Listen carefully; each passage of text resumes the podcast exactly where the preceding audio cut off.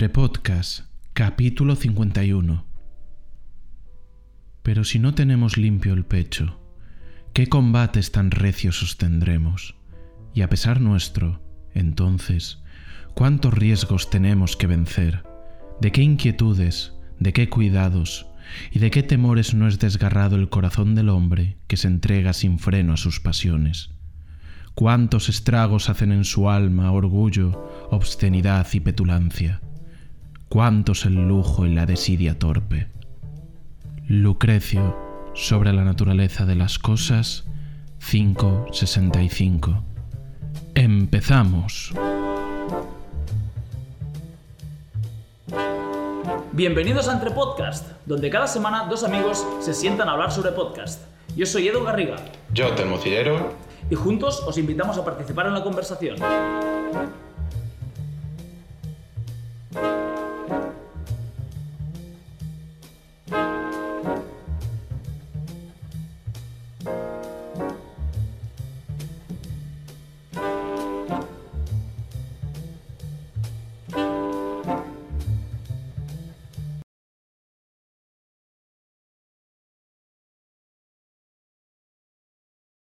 Telmo, buenos días, ¿cómo estás? Muy buenos días, Edu.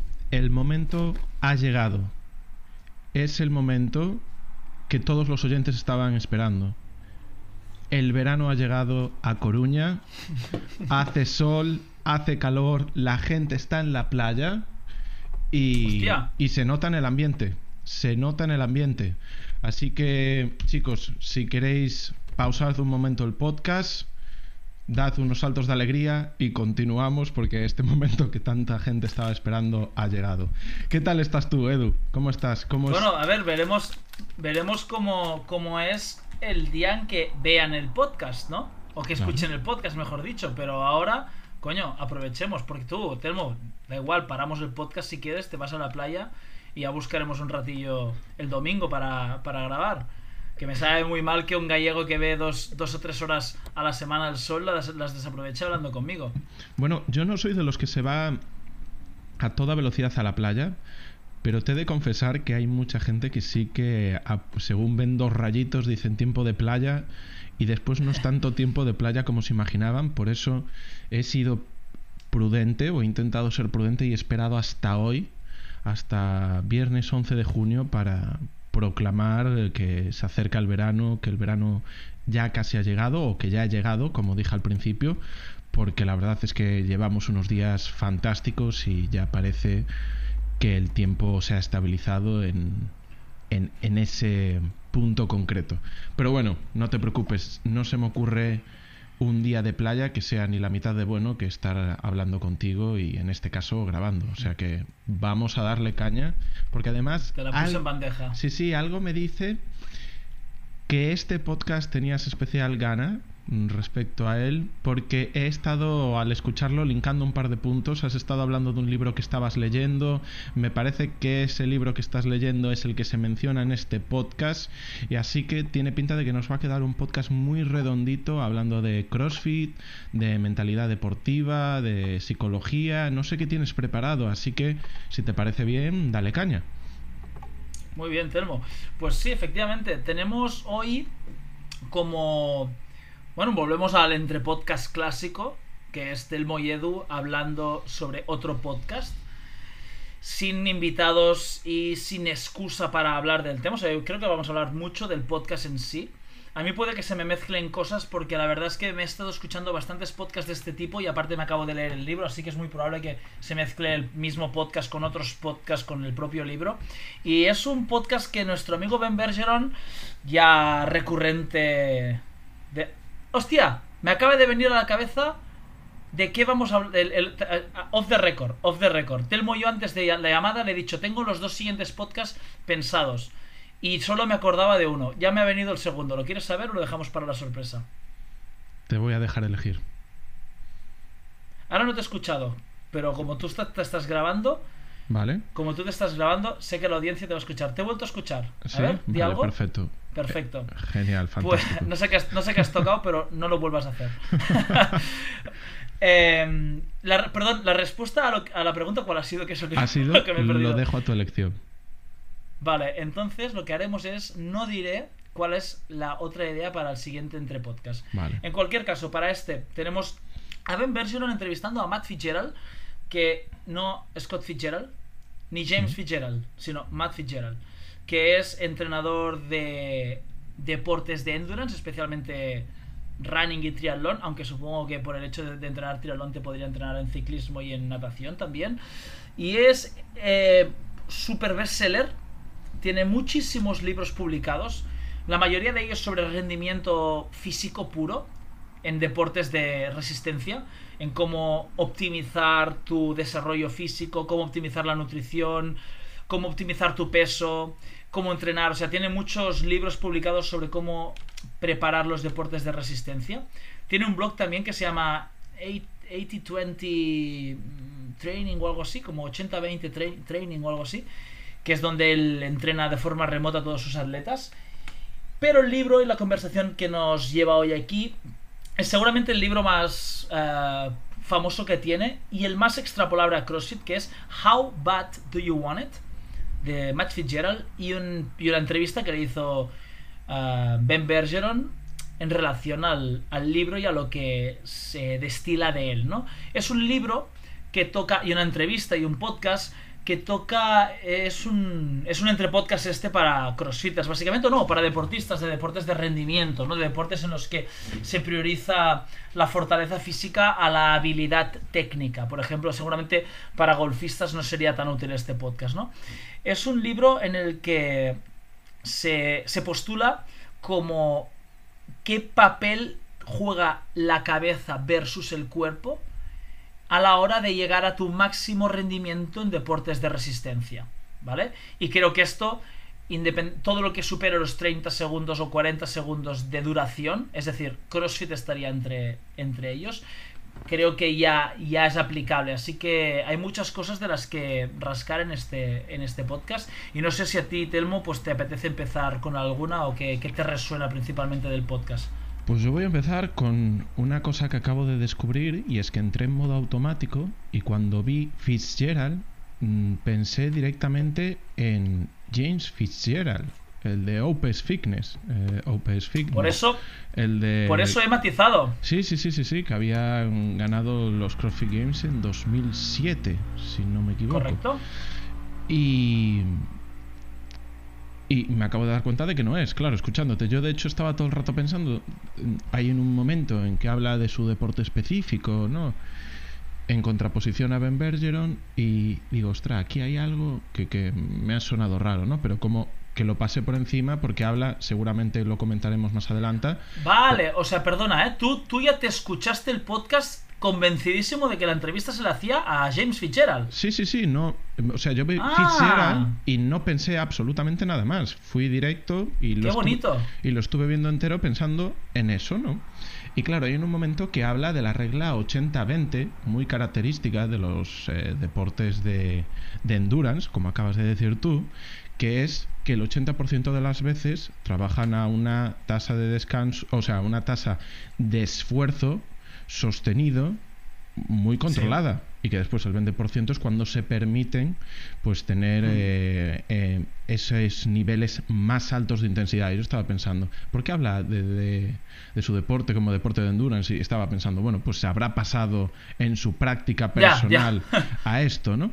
Pues sí, me acabas de descubrir el, el, no sé, eh, este detalle concreto y muy Pero específico. aparte, hay, hay algún momento en el podcast en el que Ben Bergeron le explica a Matt Fitzgerald algo de CrossFit como súper elemental, ¿no? ¿No te quedaste ahí como, ¿por qué le está explicando Ben Bergeron ahora a Scott Fitzgerald lo que es el CrossFit cuando ganó el primer campeón de la historia de los CrossFit Games? Y le explica algo así como, bueno, esto es lo que normalmente hacemos en CrossFit, ¿no?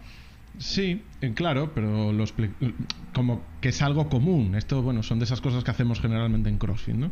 Como algo muy Sí. común. Pues sí, eh, ya te digo, una de, uno de esos ejemplos de que cuando vas con una idea fija, pese a que haya indicios de que estás equivocado, no te, no te lo planteas. Entonces, pues esa es una, una regla que, claro, ahora efectivamente ubico porque tiene todo el sentido del mundo. No tendría el sentido si lo dijese James Fitzgerald, pero bueno, Y, y, oye, y qué bonito, y qué bonito hubiera sido que, que no hubiese dicho nada y que de repente en medio del podcast te dieses cuenta, te, dieses cuenta de que no estamos hablando de, de James Fitzgerald. Tal Tampoco cual. confundir con Scott Fitzgerald, autor del Mm. Gran Gatsby. Mm. Sí, sí, efectivamente. No, Pues- hablamos de Matt Fitzgerald, personaje mucho más de nicho, ¿eh? Estamos hablando de un personaje mucho más de nicho, de ciertamente famoso en entornos muy de endurance, pero nada más. Y también bestseller, evidentemente ha escrito muchos libros y se, se ha convertido en bestseller. Y nada, Telmo, tío, dispara, dispara. ¿Qué, qué es lo primero que te resuena? Pues me resuena por todos lados, porque la verdad es que se habla de muchas cosas. Se habla eh, de, por un lado, de esa mentalidad dura, ¿no? Se habla de la pasión, se habla de la obsesión, se habla, mm, en cierta manera, un poquito se puede inducir por la conversación de cómo entran ahí diferentes técnicas psicológicas para trabajar pues los niveles de activación de un deportista tanto en situaciones precompetitivas como competitivas. Bueno, hay muchas cosas, así que te animo a empezar con uno y me gustaría ser tu pared en la cual pues te devuelva cosas de una forma un poquito diferente porque teniendo además especialmente la lectura de ese libro eh, tan reciente y en tu cabeza trabajando a toda velocidad, yo creo que le vamos a sacar más jugo. Es bueno, hoy, hoy me dejas el marrón a mí, vale, lo, lo acepto. A ver, el, el leitmotiv del libro al final es resumido, ¿no? Hay un fitness físico y un fitness mental. Eh, el fitness físico siempre está por encima del fitness mental, ¿vale? Y esto se ha demostrado con, con, con experimentos en los que se le ha pedido a un deportista o a deportistas que intenten llegar a su máximo físico y luego se les ha realizado pruebas para comprobar si realmente habían llegado a su máximo físico, demostrando que no, que ese físico, digamos, ese cuerpo, seguía teniendo reservas para poder dar un poquito más, ¿no? Los que practicamos uh, CrossFit lo vemos seguramente en las wall balls, ¿no? La wall ball es un ejercicio que siempre puedes tirar una más realmente, ¿no? No sé si alguna vez has, has hecho una serie máxima de wall balls, pero es muy difícil hacer una serie máxima de wall balls porque casi siempre llegas hasta la que quieres llegar, que, que también es casualidad, ¿no? O sea, te propones hacer 150 y ¡boom! Tiras 150. Hostia, ¿crees que puedes haber, haber- podrías haber tirado 151? Seguramente sí, ¿no? Joder, ya hemos llegado hasta aquí. Y si tiras 151, ¿no crees que podrías haber tirado 152? ¿No? Pues sí, Mm. claro, seguramente también, ¿no? Entonces, ¿cuál es el límite? La diferencia entre ese nivel máximo físico, o sea, el llegar o no llegar, o cuánto de cerca te vas a, vas a quedar de tu máximo físico real, es lo que él denomina el fitness mental, ¿no? Que es decir, hasta, hasta dónde puedes acercar tu límite mental a tu límite físico. Y eso lo explica mediante una metáfora de caminar en fuego.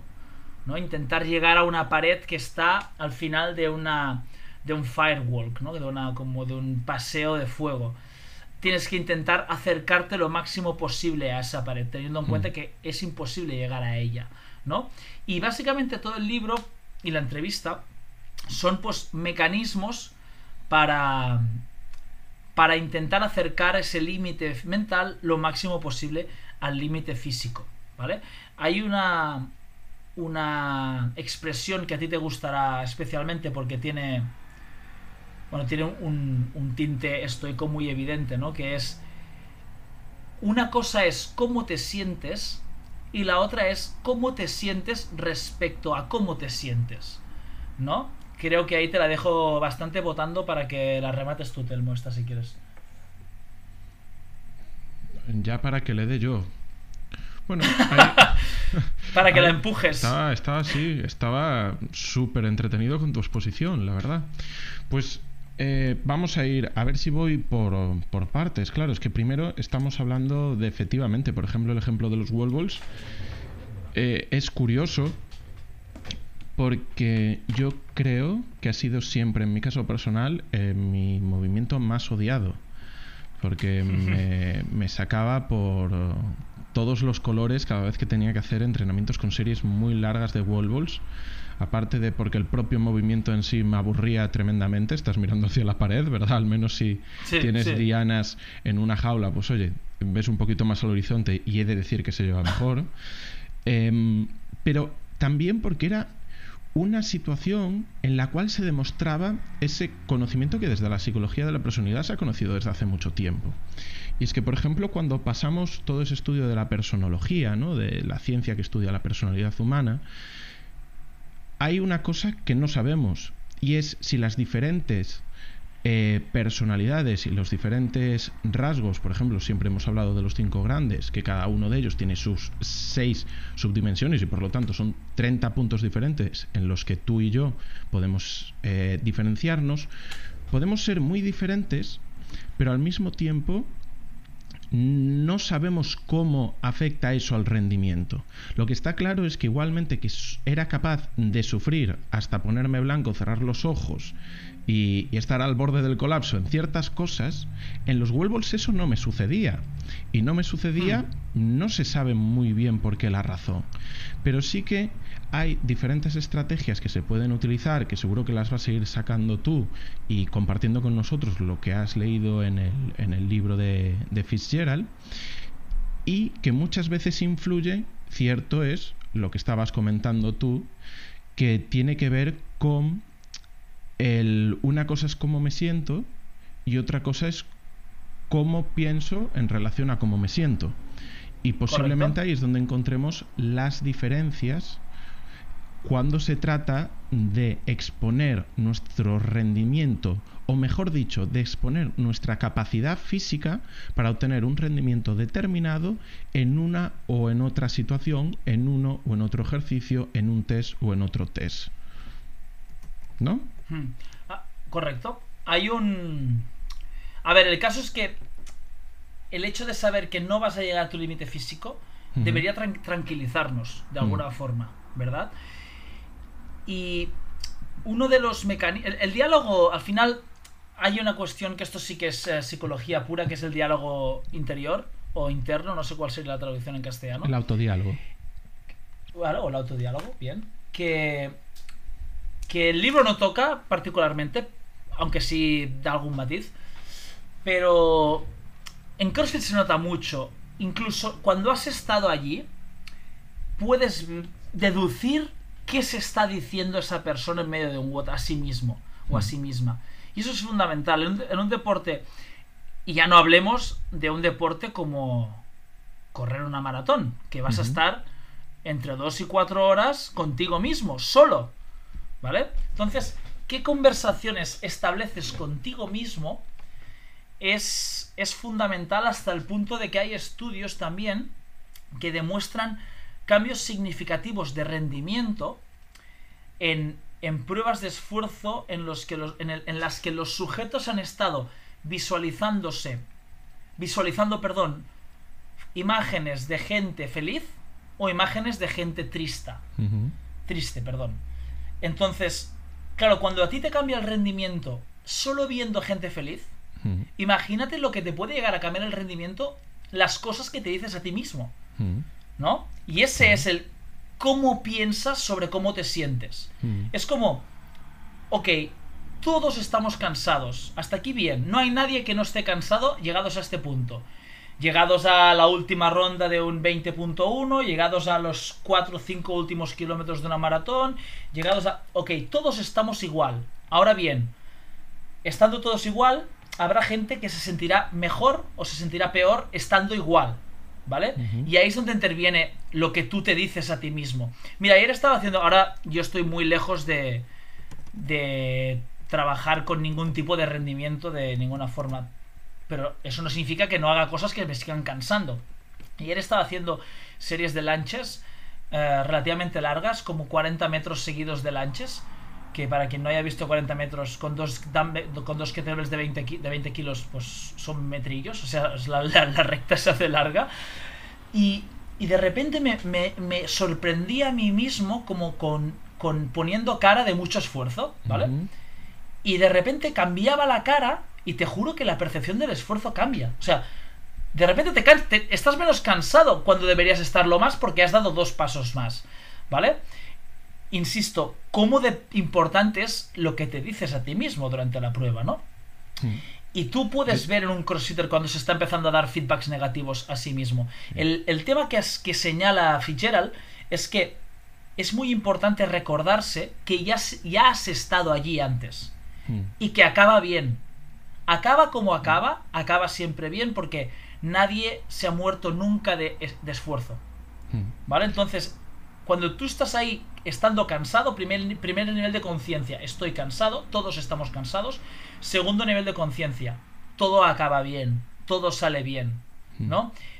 Pero esto es un entreno también. O sea, el, el, el, lo que te dices a ti mismo es, es igual de entrenable que acabar el tirón en un snatch o, qué sé, o remar a 20 paladas a 1.56. Es igual de entrenable el diálogo interior. Y se, y se debería entrenar con la misma frecuencia que es entrenar el cuerpo. ¿No? Mm. Entrenamos el cuerpo cada día, pero el diálogo interior o, o, la parte mental solo la entrenamos el día de la competi. Eso no va así. Mm. Sí. Es que, a ver, de todo de lo que estás hablando es de un componente eh, tan claro como el controlar las respuestas emocionales. Y al final, si algo está perfectamente demostrado y no haría falta casi ni los estudios científicos para esto, es el hecho de que la ansiedad como estado puede ser tanto facilitada como, como debilitada. Entonces puedes tener o hiper o hipoactivación. Y ahí es donde entra muchas veces lo que comentabas tú, que es la imaginación, eh, o sea, imaginación, el uso de visualización para modelar esa activación o esa arousal que llamamos nosotros. Entonces hay estudios, como por ejemplo el uno que, que se había hecho en 2012, que eh, encontraban que, por ejemplo, hacer el clásico kiap, el grito este de los karatecas, ¿no? Por ejemplo, cuando Eh. un artista marcial entra, eh, pues pongamos, un atleta de judo entra en la zona y grita, ¿no? Ayudaba a que se exhibiesen mejores niveles de ejecución en esas tareas físicas. ¿Cómo se evaluó esto? No en un combate porque es complicado, pero sí que se hacía eh, con, con una tarea de, de fuerza de agarre. Es decir, por ejemplo, cogían un, un- como una pelota de estas de para relajarse y tenía un pues un aparato que medía la fuerza dentro. Pues la diferencia entre hacer Sí. ese key-up y apretar fuerte en la fuerza de agarre a no hacerlo y apretar, había diferencias significativas entre una cosa y otra. Y eso era un grito. Pero es que después, hablando del autodiálogo, cuando somos conscientes de que el utilizar constantemente ese motor psíquico que es nuestra cabeza para alimentar a través de pensamientos a nuestro, a nuestro físico, a nuestro organismo, con siempre lo que ya hemos hablado en otras ocasiones, decir fuerte, adelante, rápido, puedes, Sí. vamos, no, eh, no pares. No, no pares no funciona. El no, el negativo, no. Cuando se está fatigado, nuestro. Telmo, perdón, Sí. ¿te puedo interrumpir? Sí. ¿Te puedo interrumpir? Mm. Vengo, mira, bueno, solo lo vas a ver, no, no Sí. se ve, los pelos de punta. Vengo de, de hacer el... no, no lo vas a ver por la cámara. Venimos de hacer el, el primer WOD de los semifinals con Ekai, Mm. ¿vale? Y bueno, el box pues se ha movilizado o se va a movilizar bastante pues para animarlo y ha venido gente especialmente a ver un WOD de 4 minutos, como es Thrusters Chest to Bar, el primero, ¿no? Y bueno, hemos tenido una charla con Ekai antes sobre un poco muy parecido a lo que se dirá en el podcast de hoy, ¿eh? Sobre que ya mi, mi trabajo como coach es, está hecho, que no yo no puedo decirle rompe los chest o rompe los thrusters aquí y aquí, o sea, eso es una cuestión de es el propio atleta que tiene que conocer el entorno, conocer sus sensaciones, eh, tener la intuición también de qué va a suceder, tener el conocimiento. Eso, eso, yo no puedo. Cuando la gente me pregunta, Edu, ¿qué hago en los chest bar? Esta respuesta no te la puedo dar yo. O sí te la puedo dar, pero, pero seguramente no te dé la correcta, ¿no? Porque yo no soy tú. Entonces, le he dicho que mi trabajo iba a ser intentar recordarle constantemente que su límite físico estaba todavía lejos de su límite mental. ¿Vale? O al revés, perdón, que su límite mental está lejos del físico, ¿no? E iba a intentar darle toda la información que yo consideres, que yo considerase en aquel momento para llevar todo el foco a, a su cuerpo, ¿vale? Para que s- tomara conciencia de su cuerpo y no de lo cansado que estaba, de lo puteado que estaba, etcétera, ¿vale? Total. Luego he cogido a toda la, a toda la, a todo el público, justo antes de empezar el WOD que Kai ya se estaba grabando, les he sacado fuera y les he dicho que... Les he prohibido eso, tío. Les he dicho nada de... O sea, el WOD era como de cuatro minutos. Digo, gritad todo lo que queráis hoy. Apretad a Kai todo lo que queráis, lo va a necesitar. Pero nada de feedbacks que contengan la palabra no. Tal cual lo has dicho tú. Porque en el cerebro de una persona que está ejecutando, el no pares se interpreta como para. Mm. El no tires la barra se interpreta como tira la barra, ¿no? Ese no, ese no se pierde. Entonces era como aguanta tal, no sé qué. Y al final del cae casi, casi, eh, o sea, casi sin poder hablar me dice, es aguanta, es aguanta la palabra, es aguanta rollo. Sí, era esa la tecla que faltaba, ¿no? Luego, esa. claro, evidentemente no, no, el WOT que ha hecho él es, es descomunal, ¿no? Pero puedo, puedo, puedo, puedo explicarlo. O sea, acaba de suceder ahora, justo Mm, lo que estás diciendo claro. tú. Acaba de suceder ahora Claro. mismo. Sí, sí. La diferencia entre aguanta y no te sueltes es, es, es Es dramática abismal. la diferencia. Es abismal. ¿Cómo lo Pero- percibes? Pero, fíjate, otro ejemplo de eso suele ser eh, muchas veces para lo mismo, en situaciones como en este caso de, de Kai, ¿no? Competitiva.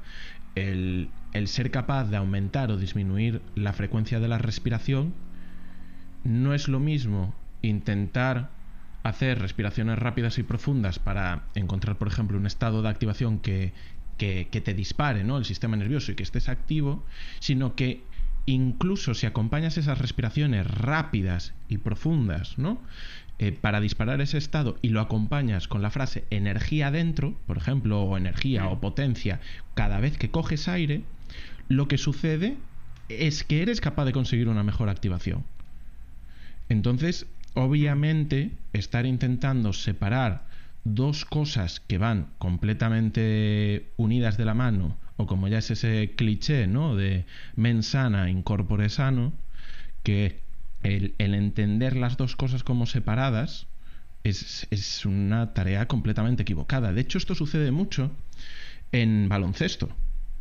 En baloncesto, eh, justo además el otro día estaba pensando en, en un baloncestista, en un jugador, y no me acuerdo de justo cuál era el caso concreto que estaba pensando, que es, es capaz de tirar triples con dos personas encima de él.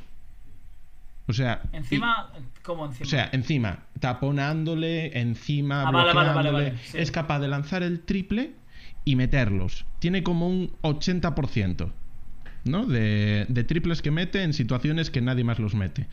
Lo pones a lanzar tiros libres y el tío no, vente- no mete ni un 20%. Eh. ¿Cuál es la explicación de eso? La A explicación ver, es... yo creo que los, porce- los porcentajes no deben ser correctos. ¿eh? O sea, veo que, veo que un 20% en tiros libres es muy poco, ¿eh? ¿Puede Es- ser que no sean acurados los porcentajes? Estamos, pu- puede ser, puede ser, no, pero el, Vale. el- el ejemplo lo tengo que buscar porque ya te digo, es que no estaba, no me acuerdo ahora del ejemplo, pero sí, era, pues imagínate, un 80-20, era algo, por ejemplo, de 12 tiros libres había metido 4, hazte, hazte una Vale. idea. O sea, estamos hablando de que la habilidad de esa persona no está puesta en duda. Porque es capaz de Ya. meter triples, que es mucho más difícil que un tiro libre, con dos personas bloqueándole, y aún así Mm. tener una tasa, un porcentaje de acierto muchísimo mayor. Cuatro Mira, veces se me ocurren mayor. dos explicaciones. se me ocurren dos Dale. explicaciones. Una es el nivel de activación en cuanto al triple con gente rodeándole y la baja activación que en cuanto al tiro libre. Y otra que creo que puede condicionar mucho a algunos deportistas es el tiempo de reacción. Hay deportistas que reaccionan mucho mejor si no piensan Y ejecutan y el tiro libre da demasiado tiempo para pensar y hay, y hay deportistas que no que no calibran bien el pensar. Efectivamente. Entonces estamos hablando de que la variable fundamental que está afectando al rendimiento de esta persona es, El cerebro. es psicológica. ¿Es esta la respuesta? Psicológica, Eso es, ¿verdad? claro. Es, No me hagas cabrón, es que luego tiene- eh, o- odio, odio, odio que me hagan preguntas así tipo, tipo escu- cole, ¿sabes? Que No, como- pero, pero si lo estabas ¿Sabes? diciendo... Esto, el, el cole te trauma, el cole trauma, el cole trauma, el- se penaliza demasiado el fallo y luego Sí. cuando eres mayor y te hacen preguntas Te que quedas bloqueado. debes Yo saber, creo es que a mí me pasa hostia, también, Como no, ¿eh? como no, como no la diga, como lo diga la correcta, ya verás. Yo, yo creo, yo creo, si lo estabas diciendo tú, por eso no, o sea, estábamos ahí como 100% dialogando. Pero claro, efectivamente, de repente entra algo que es eh, ya algo que haría de manera automática, con su habilidad, con su capacidad, entra un tiempo que es mucho más lento, tiene que pensar, tiene tiempo para pensar, joder, es que los tiros libres no se me dan bien, vale, venga, vamos a meterlo, a saber por cuántos puntos vamos perdiendo, cuántos vamos ganando, es que si fallo, es decir, hay tiempo para pensar. En el momento en que hay tiempo para pensar, se introduce una variable que puede provocar problemas, como tú decías, bien de activación, ¿no? Si la activación tiene un carácter negativo, lo que te va a provocar es tensión muscular. Si te provoca tensión muscular, que es uno de los efectos inmediatos de ansiedad en, dentro del entorno competitivo, lo que reduce de manera eh, directa es la coordinación. Y una vez reduce la coordinación, tirar un tiro libre, que es mucho más fácil que tirar un triple con dos bigardos de dos metros delante de ti, se vuelve una tarea casi imposible en comparación con lo que estabas haciendo durante el resto del partido. Correcto. ¿Sabes qué? Que pensaba que no iba a hablar de golf hoy porque mm, era como deportes de rendimiento a nivel físico, resistencia. Y digo, bueno, y he puesto el golf como ejemplo de no, pero en cuanto, si, luego podemos hablar de otras cosas, ¿eh? pero si la conversación gira en torno al diálogo interior o el autodiálogo, el golf es el máximo exponente de ello. Y de hecho, Bob Rotella, que es como otro referente en psicología deportiva, que este sí que tiene un manual brutal que es How Champions Think, es creo especialista en golf, Bob Rotella. Imagínate el golf. No sé si alguna vez te has planteado qué deporte es el golf. O sea, el golf es un mm, deporte en el que de, de, acción, es decir, de, de momentos en los que haces algo que puede repercutir en el juego, tiene acumulado que 60 segundos en todo el partido, eh, calculando un segundo por, por golpe, por decir algo. O sea, es un deporte en el que te estás prácticamente todo el rato pensando. Hmm. Y luego das un golpe. Y así, pues no sé cuántos golpes pueden dar, 18 hoyos por, no sé qué, 2, 3 golpes por hoyos, no tengo ni puta idea, ¿no? Pero, claro, imagínate todo el rato que tienes para, para pensar, para... O sea, es como este jugador de básquet que me dices de los tiros libres, pues como si solo tirara un tiro libre cada media hora y ese fuera su partido de básquet. Imagínate qué puto qué puta pena daría si no trabajara eh, el autodiálogo. En, golf es fundamental. no, es, que de hecho eh, Jack Nicklaus, el famoso ex golfista estadounidense, eh, decía que todo, el 90% de lo que hacía en golf era, era mental. No, claro.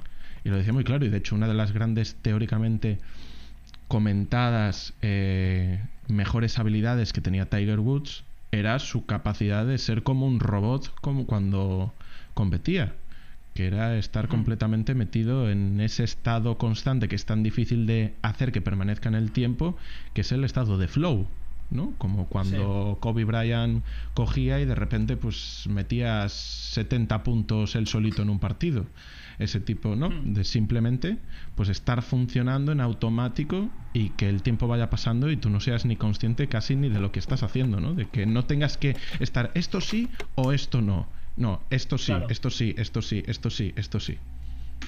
Sí, sí, sí. Es que mucha, mucha, bueno, esto ya sería extrapolable a la vida, ¿no? Pero mucha gente responde mucho más rápido cuando no puede pensar esto sí o esto no.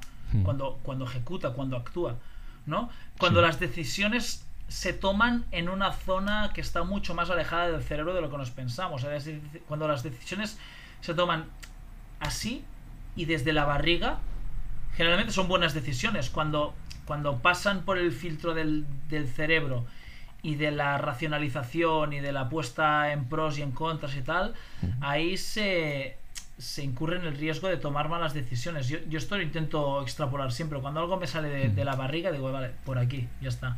No, no, no hay otra. Y, y, la toma de decisiones rápida en un partido. Luego también hay, deportistas que no son buenos tomando decisiones, ¿eh? Pero generalmente, bueno, en el caso que me has hablado tú, yo más o menos lo veo bastante claro cuál es el motivo o uno de los posibles motivos por el cual una persona puede tirar mejor eh, en un contexto en el que no puede pensar.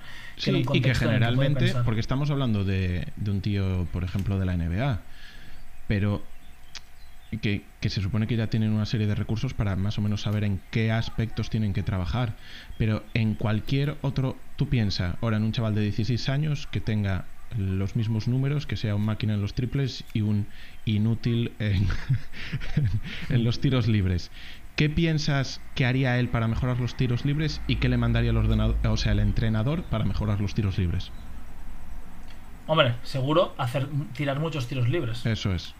Eso es. Cuando el problema no, no pasa por su habilidad para tirar tiros libres, sino para trabajar el, su capacidad, en este caso cognitiva y mental, a la hora de tirar tiros libres, pero ya no en una eh, cancha de baloncesto sin nadie, sino en una cancha de baloncesto con público, sus compañeros y un, y un equipo contrincante. Entonces, Hey. muchas veces eh, pecamos mucho de fisicistas, si se puede decir así, en vez de centrarnos Sí. un poco más en el trabajo psíquico que es tan importante y que eh, explica un 30% de la variable del rendimiento deportivo. Entonces, solo... Bueno, esto es, este es el, el, el nacimiento del libro de, de Matt Fitzgerald, es, es este. Y empieza hablando sobre todo de, de la primera tendencia, ¿no? De los primeros entrenadores hasta los años 80 en la que no se les ocurría pensar que podía suceder cosas que no fueran físicas y que el rendimiento de una persona podía trans- podía también transcurrir fuera de, de lo físico o un poco a- alejado de lo físico. Aparte hay una cosa a mí que me, Eh, perdona, que Edu, me- que te interrumpa. Antes, y, y así ya sigues, porque justo me estaba acordando ahora de, de otro estudio que había leído en su momento, que se hacía con... ¿Cómo se llama? Los, los que hacen esquí de fondo. Se llama así, esquí de fondo, ¿no? Sí, se había cogido sí, una sí. serie de atletas de esquí de fondo y se les sentaba en una silla y, y se les ponía a imaginarse que estaban haciendo esquí de fondo. Pues resultaban que había activación muscular en todos esos músculos que generalmente utilizaban para hacer esquí de fondo simplemente sentados en una silla imaginándose que estaban haciendo eh, esquí en una Sí, sí. silla. Es que tú puedes mejorar una habilidad eh, mediante la imaginación. Sí, tú, tú podrías mejorar el circuito de agilidad de bomberos eh, que se hace en Cataluña, no sé si se hace en el resto de España, que es una barra de equilibrios más un circuito de suelo todo seguido con vallas y saltos y tal, visualizándote constantemente haciendo exactamente los tres pasos que haces hasta el salto, el salto, la entrada a valla, el, a la barra, perdón, el giro, con qué, pi- con qué pie lo haces, los pasos hacia atrás constantemente, visualizándote haciendo esto, lo mejorarías Sí, seguramente. No, no evidentemente sin, sin trabajarlo, ¿no? Pero lo mejorarías, sí, sí, sí, y tanto. Y perdona De hecho, te de hecho, perdona, a lo mejor, a lo mejor me das respuesta tú a esto. Yo toco el piano muy poco, ¿vale? Eh, como media hora al día. Como media hora al día. Pero luego durante el día hay veces que me, que me imagino tocando el piano, antes de ir a dormir me imagino tocando el piano. Pero solo toco el piano media hora al día, de seis y media a 7. Aparte, no sé tocar el piano, o sea, me invento cosas, no sé leer una partitura apenas. Tardo una hora en leer una partitura. Pero lo que sí tengo mucha imaginación y me, me imagino canciones y las toco. Y, me- y las creo. Supongo que podríamos hablar de componer, pero creo que son palabras muy grandes. El caso es que de, de un día para otro, cuando vuelvo a tocar el piano, y no he tocado el piano as, lo estoy tocando mejor que el día anterior. O sea, lo estoy tocando mejor que la última pasada que he hecho ese día. ¿Me explico? Cuando en teoría lo debería recuperar justo en el sitio en el que lo he dejado. Y de repente me veo el día siguiente tocándolo mejor que la última vez que lo toqué el día anterior. ¿No? Ahí, de- ahí he estado. O sea, mi, mi cerebro, mi cuerpo han estado trabajando de alguna forma para, para que se, se pose todo y, y, mejore, ¿no? ¿O qué? Sí, sí, sí. De hecho es algo que está muy estudiado y se puede aplicar también perfectamente al ámbito del deporte. El, el visualizar ayuda a mejorar la concentración a niveles de que te permite llevar a cabo algo mucho más cercano a la forma que tú quieres. Y además a, a cuando podrías estar, uff, es que este es justo el momento en que cambio de acorde o tengo que llevar la mano a tal punto del piano, sé que es donde suelo fallar, el imaginarte Sí. que haces bien esa transición te ayuda a evitar la pérdida de concentración que te, que te provocaría ese momento pensando que vas a fallar, porque te, estás imaginando cómo lo haces. El, al ser especialmente ejercicios que son monótonos, que son repetitivos, la visualización funciona muy bien para, para incrementar incluso la motivación cuando hay cosas que, te cuestan o que te aprietan. O lo que dices tú, es que me noto mucho más cómodo, como más confiado. Claro, es que imaginarte que realizas las cosas de la manera deseada y acertada sirve para fortalecerte, para decir, joder, pues sí, estoy casi seguro de que puedo hacerlo. ¿No? Es, al final es un componente muy, muy importante y que efectivamente está estudiado y demostrado que ayuda. Y los grandes profesionales de la música, eh, muchos refieren que cuando no están con el instrumento se imaginan que están tocando el instrumento y pasan por su cabeza. Yo creo que. Lo, lo que veías tú, que, que comentabas, perdona, en, en ámbito de Dama el imaginarse las partidas una y otra vez. Tú le vas a decir. Y, yo creo que en, en, gimnasia se debe hacer mucho también. O sea, imaginarte la rutina una vez y una vez y otra vez y otra vez y otra mm. vez. Imaginándote a ti mismo haciendo la rutina mucho más de lo que la. O sea, no sé si mucho más, pero bastante en relación también a lo que lo a, la, a lo a las veces que haces efectivamente esa rutina. ¿No? Mm. Eso no significa que. Ahora también aquí corremos el riesgo, ¿no? Es lo que quería decir, que... A ver, ¿cómo te lo diría? Generalmente se dice, o sea, alguien con un talento físico brutal, que no ha llegado a triunfar en su deporte por razones psicológicas, a esa persona se le... se le... se le trata con cierta condescendencia, como si le hubiera faltado un detallito, ¿no? Que es la parte psicológica. Nunca he escuchado a nadie decir, hostia, esta persona tiene una mente privilegiada para el fútbol, lástima que no tenía talento, ¿vale? Esto no lo he escuchado nunca. Con lo cual me, llega a mí a hacer pensar que tendemos a considerar el cerebro como una parte casi prescindible, o en el caso de no serlo, como que tiene un valor pequeño, ¿no? como hostia, lástima que le ha faltado este detallito. Es que a lo mejor este detallito es tan innato como el talento. Se puede mejorar, sí, puedes mejorar el pase, puedes mejorar el saque en tenis, pero, pero el, toque que tiene Federer tiene una parte de, de innato que no es entrenable. Y a lo mm. mejor la cabeza que tiene Nadal también tiene una parte de innato que no es entrenable. Si no, ¿cómo coño gana un Roland Garros con 16 años? Si no es porque hay algo innato ahí. Entonces, también cuando se hace esa, dis, eh, eh, esa dispersión, ¿está bien? Discernimiento, no sé cómo es en castellano.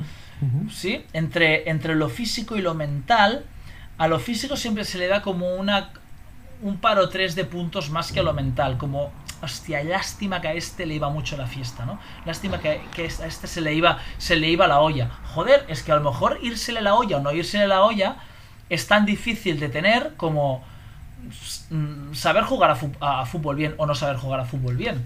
Mm. Sí, sí, toda la razón. Toda la razón. Mm. Y, esto iba, no sé por qué no dispara, pues, dispara. Pues no sé si iba por ahí, pero es que hay una cosa que nos olvidamos siempre, Edu, y todo el mundo deberíamos de tener claro, y es que somos resultados del azar.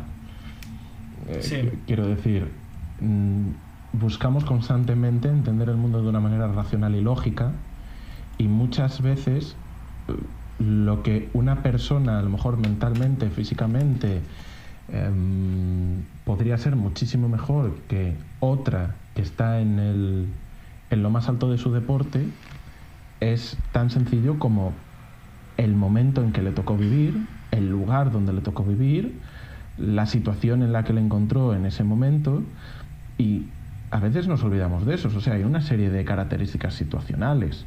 Hay una serie de características personales, claro que sí, pero es que también hay características que no son ni una cosa ni otra, que es el azar, es el mero azar. Podemos haber salido de una manera como podríamos haber salido de otra, o podría haber sido esa persona que estuviese en el partido concreto al que fue el ojeador que valora X habilidades y esas habilidades las vio en mí y al verlas en mí empezó la historia de fulanito, el jugador de fútbol del Chelsea, por decir, ¿no? Hmm. Y, hay muchas otras personas a las que nunca se le va a echar un vistazo. Y eso a veces pasa. Y en nuestro deporte pasa que muchas veces, por la razón que sea, pues tampoco sucede. O directamente mm. porque no te dedicas a un deporte concreto.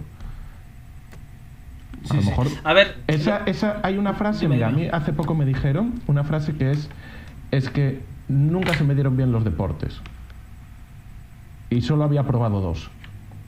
Bueno, la, probabilidad, posiblemente, o sea, esa frase de nunca se me dieron de los deportes, o es que el deporte no es lo mío, bueno, es que a lo mejor nunca llegaste a probar el que te gustaba, o a lo mejor nunca llegaste a probar el que sí que se te iba a dar bien por la razón que fuese, ¿no? O al final. Mira, te pongo, te, pongo un ejemplo. te pongo un ejemplo, claro, te pongo un ejemplo que conozco de primera mano. Tengo un amigo en Blanes que se llama Abel, que. Eh, ¿Lo conoces tú de alguna forma? ¿Alguna historieta? Segunda, segunda vez que sale seguido Abel, ¿eh? Últimamente sale mucho Abel. ¿Habló, habló, eh, ¿Hablamos de él la semana pasada? Sí, sí, sí, ya habíamos hablado de él pues, en otro momento. Pues Abel tiene muchas cosas muy particulares. De hecho, esta semana casi que lo invito a Entre Podcast también, porque es físico-matemático. Y no, lo habíamos hablado, matemático-físico. Sí, y le encanta friquear, ¿no? Bueno, él era una bestia nadando, una absoluta bestia. De hecho, casi muere de sobreentrenamiento por, por culpa de la natación. Bueno, por culpa suya, porque entrenaba mucho más de lo que le decía el entrenador, ¿no? Total, que, que era una bestia nadando, ¿vale? Luego, cuando quiso hacer la transición de natación, porque ya casi muere, estuvo como dos meses sin nadar, ya no entrenaba lo que entrenaba, bueno, se quedó un poco atrás y hasta aquí hemos llegado. Quiso hacer la, quiso hacer la transición. ¿Y qué hace un nadador cuando quiere hacer la transición? Prueba principalmente dos deportes. El waterpolo y el triatlón, ¿vale? Bueno, Abel corre fatal, pero corre rápido y no se le daba muy bien la bici, no le gustaba mucho la bici. Y, era fatal, es fatal con un balón en las manos, fatal. Que siempre le hacemos la broma que él quiso probar waterpolo hasta que vio que había una pelota, una pelota en medio y luego se, se borró del waterpolo, ¿no? Claro, Abel es un... Y luego se pasó a CrossFit. Y, y ha hecho cosas en CrossFit memorables, como ganar un Open, un, un evento de un Open sin, haber hecho prácticamente CrossFit, ¿vale? Y luego se ha quedado muy estancado con el Snatch, ahora apenas no hace Snatch, pero bueno, de repente tenemos aquí un tipo al que se le dan extraordinario o muy bien dos deportes y muy mal dos, dos deportes. Uno porque tiene una pelota de por medio, el otro porque tiene una bici de por medio, pero de repente cuando le quitas estos dos elementos y pones barras y agua, hostia, Abel es una bestia haciendo deporte. Entonces, claro, el hecho que tú digas es que se me dan muy mal los deportes es una afirmación, claro, un poco un poco exagerada. Es un poco exagerada. Y igual te lo digo al revés. Hay gente que se le da muy bien un deporte que es como, ah, mira, es que este tiene facilidad para los deportes. Y lo mueves un poco, le cambias un poco el contexto y amigo, mm, la cosa, la cosa ya, no, ya no funciona igual. Lo que mm. quería decir era que estamos aquí hablando como que como del cerebro también como si hiciera magia, ¿no? Como bueno, es cuestionar un poco de meditar, visualizar y tal, y tener un buen diálogo interior, entrenarlo y ya la cosa fluye. Quiero poner también el ejemplo de Bob Rotella, precisamente, a, quien, a, quien acudió. Me tengo que releer How Champions Think. Ahora me estoy leyendo uno que no, me está costando nada. Y me quiero releer How Champions Think. Creo que está en, ese libro. No sé, no dónde me suena la historia. O de Ben Bergeron hablando de Bob Rotella. No lo sé. o a lo mejor lo dice el podcast. Confírmamelo. Habla de, de que LeBron James acudió a Bob Rotella, que es el, psicólogo de, de, golf, ¿eh? el coach deportivo y psicólogo de golf. Porque LeBron James en sus primeros años en la NBA ya apuntaba maneras evidentes de, MVP a futuro y, bueno, jugador determinante en el desarrollo de la liga, pero era muy malo tirando triples. Era realmente malo. Y aparte recibía mucho trash talk de sus rivales, ¿no? Porque sabían que por ahí le podían hacer daño. Y acudió Bob Rotella, buscando una especie de. de milagro, vudú, hipnosis que le mejorara el porcentaje en tiro libre. Y ahora te voy a hacer a ti la pregunta: ¿cuál crees que fue la primera respuesta de Bob Rotella? Pues mira. ¿O cuál, fue, cuál crees que fue, perdón, la prescripción de Bob Rotella, la primera, antes de entrar en temas psicológicos? ¿Mm? Pues no lo sé, la verdad. Le pidió que le enseñara cuántos, cuántos triples. Eh, eh, no sé si ha hablado de tiros libres, quería decir triples, ¿eh? Le pidió, enséñame cuántos, cuántos triples tiras al día. Y le dijo, hasta que, no, hasta que no lleves seis meses tirando 300 300 triples al día, no podemos empezar a trabajar. ¿no? O sea que también que no, no, no separemos ahora como, bueno, voy a empezar a meditar y ya verás cómo mi rendimiento mm. aumentará. Ah, o sea, es que... principalmente, lo que hace un corredor principalmente es correr, ¿eh? Mm. Pero luego está en cómo utilices tú la herramienta cerebro, ¿no? Pero no, son, para mí son indisociables el cerebro del cuerpo a la hora de, ser entrenadas. Ahí hay varias cosas. Una, por un lado, el, el ejemplo de la carrera y poner el ejemplo de eh, LeBron James me hace pensar en la mítica historia de Roger Bannister está la, eh, eh, o sea es conocidísima es la de el exfondista bueno semifondista británico que además fue neurólogo no, sé si sigue vivo la verdad porque tendría como, tendría como muchos años sí sí que fue la primera persona que marcó el récord de una milla 1600 metros por debajo de los cuatro minutos. Hasta 1954 la mayoría de personas que estaban en el deporte pensaban que hacer 1600 metros por debajo de ese tiempo era imposible. A lo mejor había gente que hacía 405, 403, incluso 401, pero nadie, nadie, nadie pensaba que pudiese hacerse por debajo de 4 minutos. ¿Qué sucedió? Que Roger Bannister tuvo la capacidad de decirse, sí que creo que se puede hacer, sí que estoy seguro de que se puede hacer, sí lo voy a hacer. Y Resulta que cuando él batió el récord de los cuatro minutos, al año siguiente hubo hasta una docena de personas, más de una docena de personas, que superaron la línea de los cuatro minutos. Algo que hasta entonces se pensaba que era imposible, lo hizo una persona y de repente se vio que sí era posible y mucha más gente que ya tenía la capacidad física para hacerlo lo hizo, también como contraposición. Pero ¿cuál es muy importante en estas cosas? Y por ejemplo lo encontramos en el ejemplo que has dicho de LeBron James de exponerse al elemento físico de lanzar triples. El, por ejemplo, cuando quieres hacer una RM, ya que dijiste antes de snatch, de snatch el trabajar en porcentajes submáximos muy cerca de ese 101%, vamos a poner, ¿no? que, quieres trabajar, hace que se genere una confianza, que se genere una familiaridad con el contexto, el movimiento y los pesos, que hace que después no sea un 101%, sino que sea un 102,5% o un 105%, porque te has estado exponiendo constantemente a ese elemento el cual o bien no estaba seguro o bien faltaba en cierta manera la confianza y de repente te ves con la capacidad de hacerlo y de eh, superarlo, lo que pensabas que no se podía superar. Y después había otra cosa, ah, sí, justo, justo cuando hablabas de LeBron James y que estamos mm, en, este particular, en Entre Podcast, separando mucho y diciendo como si la mente fuese la leche, que lo es, pero que el físico también es importante porque es la leche y lo es también, es que, por ejemplo, una de las cosas que se buscan en todos los equipos de baloncesto es replicar los Chicago Bulls, por ejemplo, de Michael Jordan. O en fútbol, replicar el Barça de Guardiola, ¿no? Y muchas veces eso es imposible de explicar desde la suma individual de los atletas, que era un poco también, ahora pensándolo, con lo que estaba hablando antes del contexto y las situaciones. Al Barça de Guardiola a lo mejor lo pones en otra situación o con otro entrenador o en un vestuario, simplemente en un vestuario con una organización diferente y no llegas a tener ese Barça que lo ganaba todo, por ejemplo. Porque muy en línea con lo que es la idea de ese principio de la, de la Gestalt, con Lewy, etcétera, y compañía, ¿no?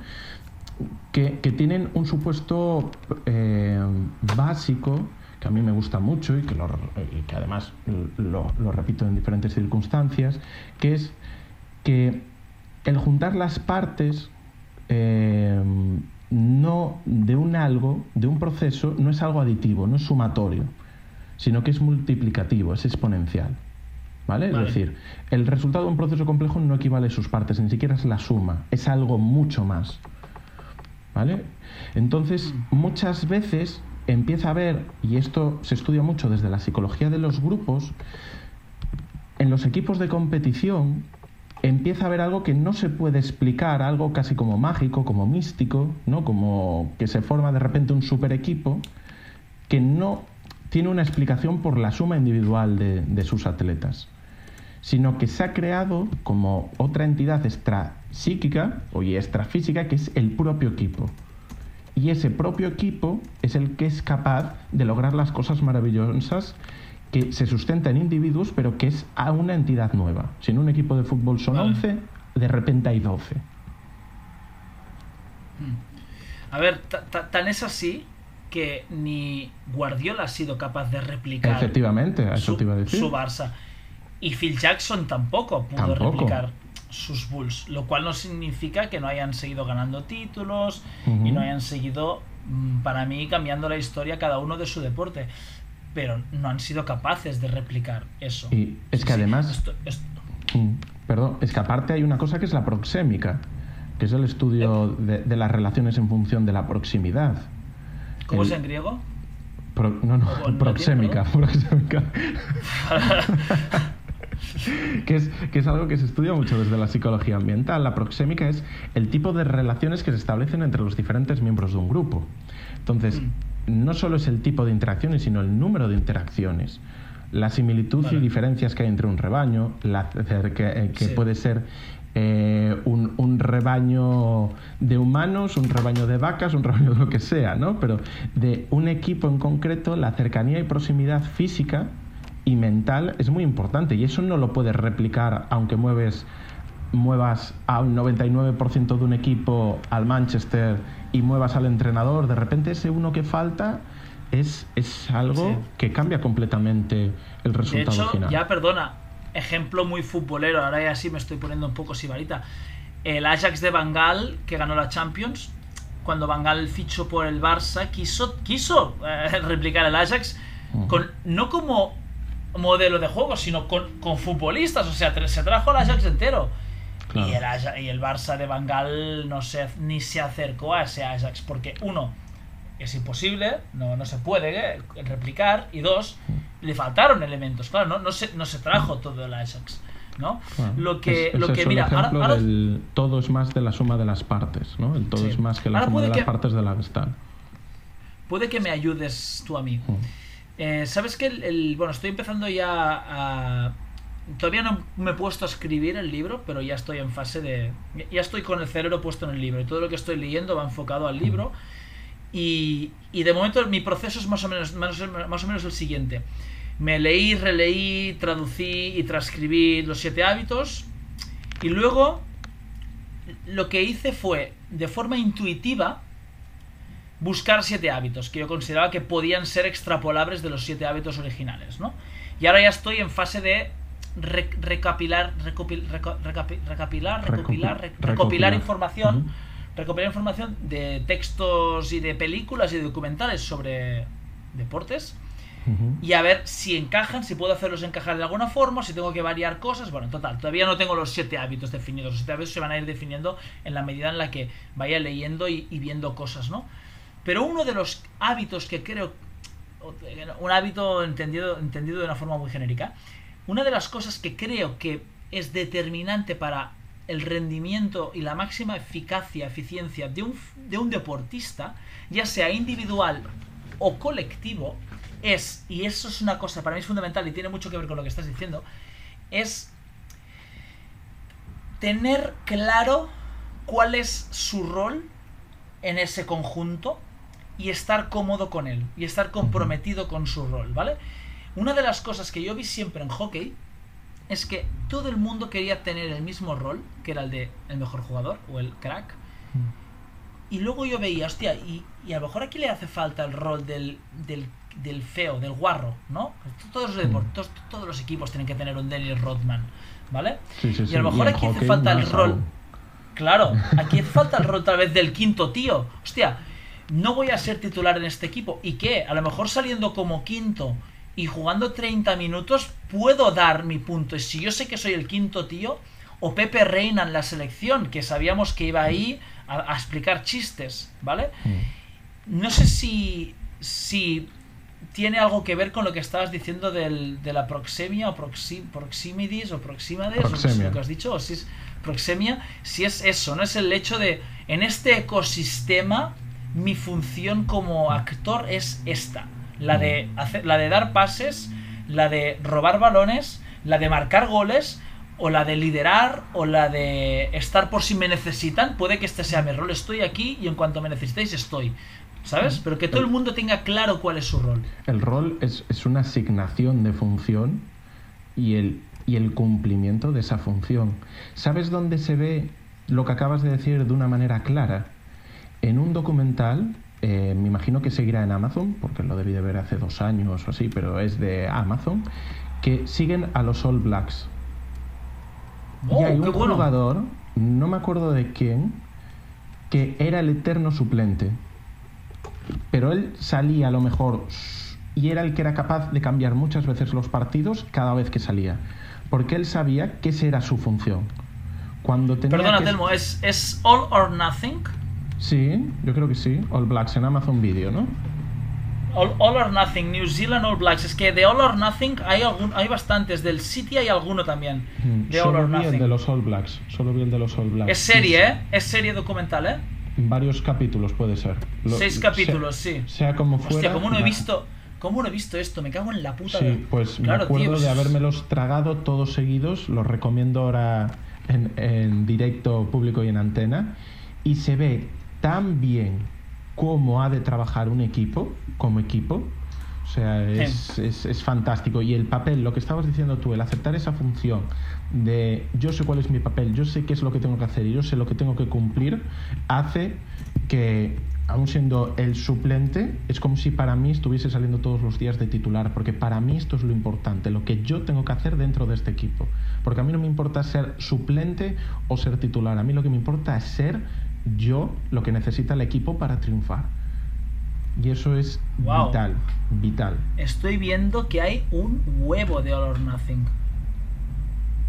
Hay muchos de fútbol americano, de distintos equipos de fútbol americano. Y hay del City, que este sí lo vi. Del Tottenham, de Mourinho. Uno de Brasil, que no lo voy a ver. No, hay, hay muchos, ¿eh? Hostia, qué, qué hazaña, qué descubrimiento. Fíjate, Los creo que sabía uno de Cowboys. un equipo español. Los ¿eh? Yo creo que Eagles. llegado a nacer. Pero bueno. No sí, sí, se ve ninguno, muy ¿eh? claro. Recomendación. Los otros no los he visto, pero el de los All Blacks lo, lo recomiendo encarecidamente. Qué bien, qué bien.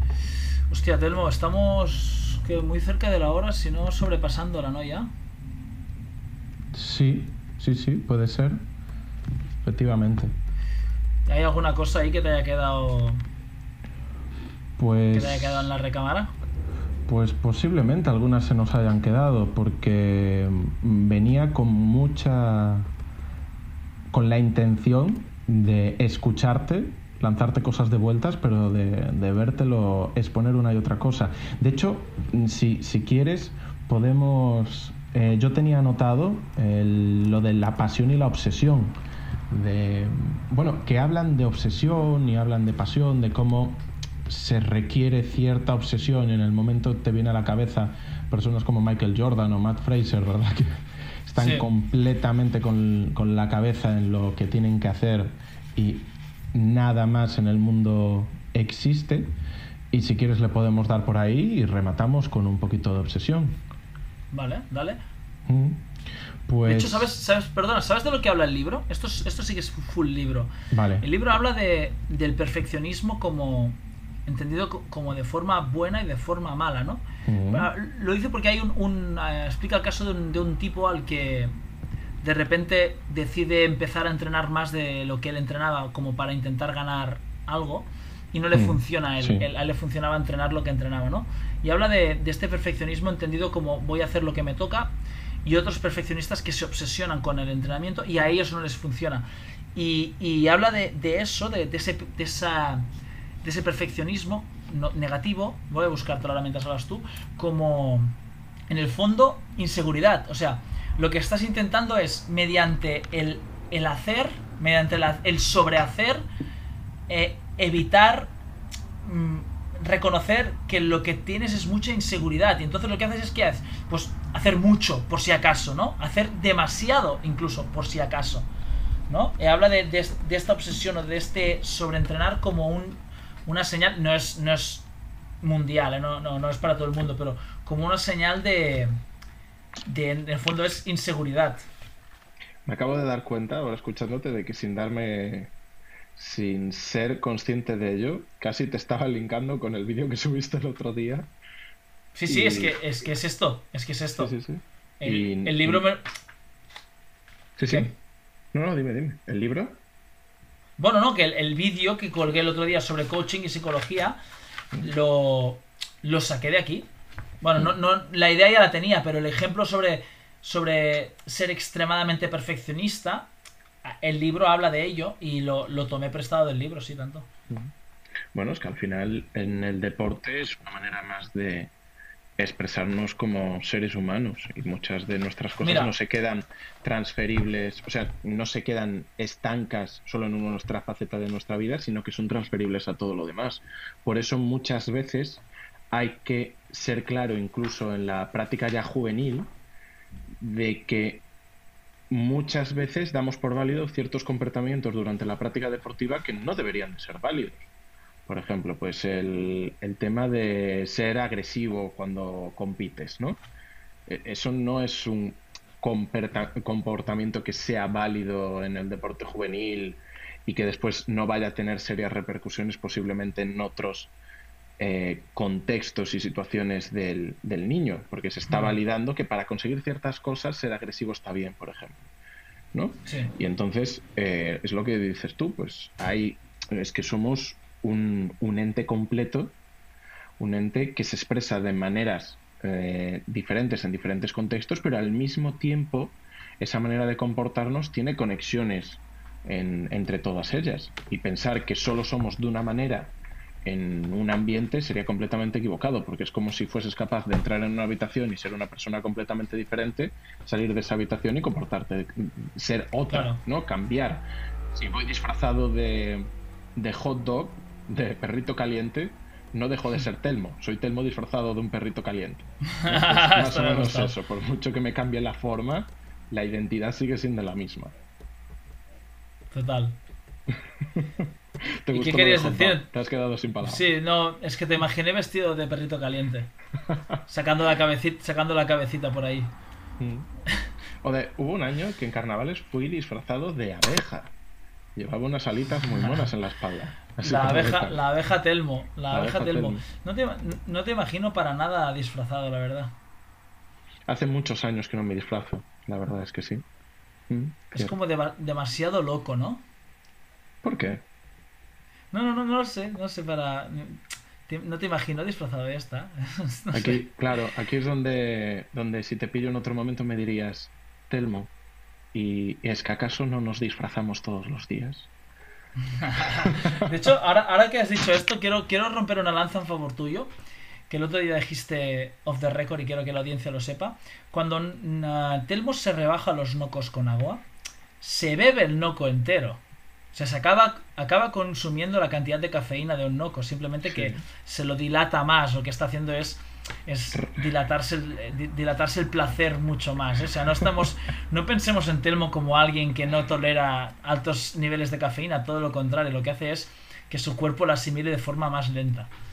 Sí, sí, efectivamente. Pues es verdad. Esto es porque alguien te lo ha preguntado, porque te acaba de llegar ahora no, pensando no. en la locura. Ahora estaba pensando en el Telmo disfrazado de abeja y no sé por qué me he dicho, hostia, no, hay que, hay que romper una lanza en favor de Telmo que se toma los nocos con su pertinente cantidad. Eso es.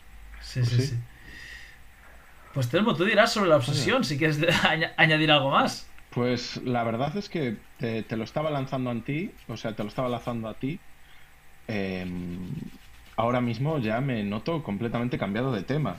Entonces, sí, sí, se fue. Se fue. Es como que siempre a partir de la hora empezamos ya ahí con la divagación, ¿eh? Yo creo que deberíamos intentar empezar a hacer un 59-59 y, y será de repente el, toque magistral del podcast. 59-59. El entre podcast definitivo. Eso es. El mejor Por cierto, ¿cuándo, hacemos sí, ¿cuándo hacemos un año? Pues no lo sé. La verdad, lo miramos. Habría que mirarlo, ¿no? Tal vez un día o qué, porque debemos estar muy cerquita del año.